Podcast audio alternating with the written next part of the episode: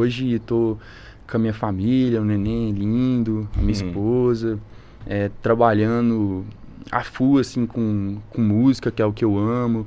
É, as coisas começaram a acontecer, principalmente após essa, essa pandemia, é, para mim, porque a pandemia também me deu um- uma, uma opor- oportunidade, assim, que talvez eu não teria, que era, primeiro, de curtir a gestação da minha esposa, então fiquei os nove meses acompanhando. Nossa, a gestação deve ter sido dela. muito importante pra você e pra ela, né, também. Foi Pro porque... bebê também. Sim, e, e nós, a gente passou um perrengaço, assim, antes do Luca, né, que ela perdeu o bebê e tal, esse negócio também me deu uma... Porque, além dela, dela ter perdido o bebê, ela teve uma complicação depois de fazer a raspagem, teve o útero perfurado, foi Pô, UTI, mano. e aí isso me deixou malzão, assim, sabe?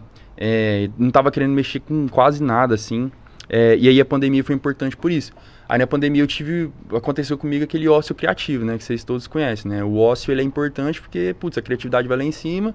Comecei a compor de novo, eu tava travadão pra composição. Comecei a compor de novo, compus pra caralho na pandemia.